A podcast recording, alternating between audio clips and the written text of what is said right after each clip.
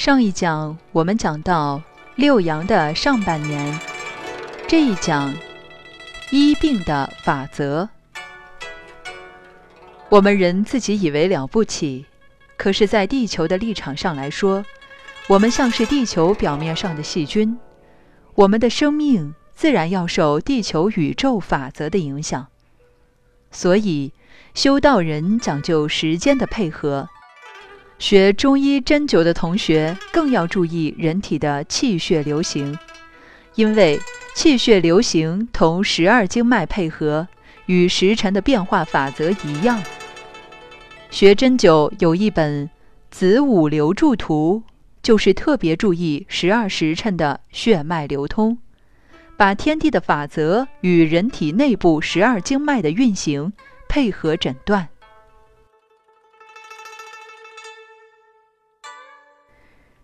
针灸同中医是相连的，不是分开的。我常给同学们讲，我不懂，我只把学理告诉你们。古代中医讲，一鞭、二针、三灸、四汤药，属于四个大的医治手法。诊断病情是望、闻、问、切。望是看病人走路的姿态。注意他的身材，看他的体质个子，然后观察面上的气色，就晓得病在哪里。闻是听他讲话的声音，譬如感冒了，声音变了，鼻腔的音出来了，身体里头有其他的毛病，音声都会反应。情绪激动、个性急的、火气大，就要注意他肝的功能了。望。闻之后才问，他说感冒了，可是他是运动家或是练拳的，你下药的成分就不能那么轻了。如果是坐办公室的，背又是驼起来的，弱不禁风，药就要下轻一点，否则他受不了。切，最后把脉，才把这个病因、病灶、病状找了出来。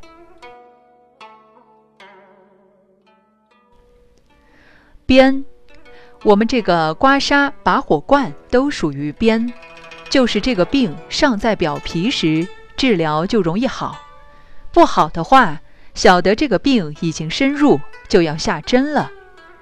针不好时，晓得更深入了，就用灸了。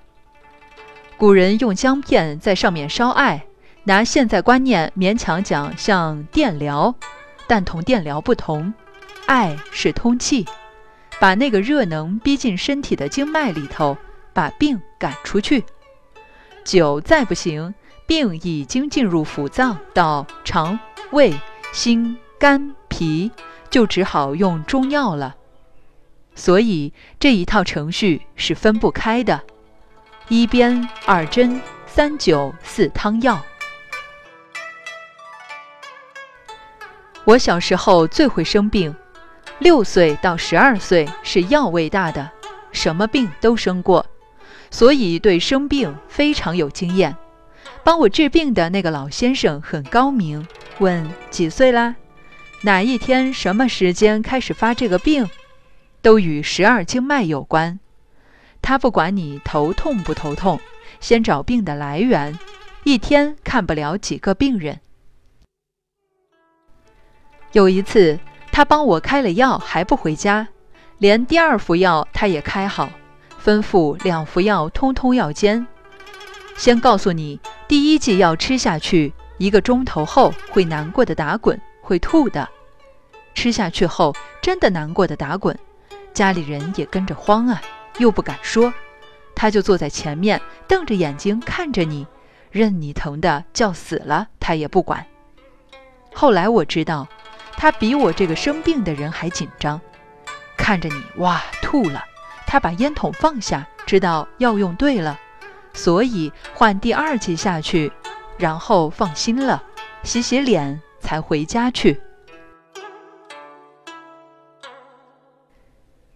中药店以前是没有礼拜天的，过年有病人叫门，如果不开门抓药，地方上的人会打这个中药店的。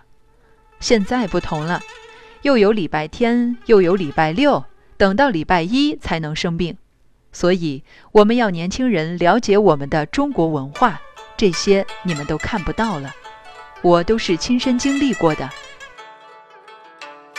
所以学中医，对于这个十二辟卦要懂得，这个促字，就是拿这一年的法则穿成一个月，一个月的法则串成一个时辰。讲到人体上应用，也是子时，每人的身体不同，所发动生命阳能的子时也不同，一定的法则，不一定的时间。下一节讲二至，脾态。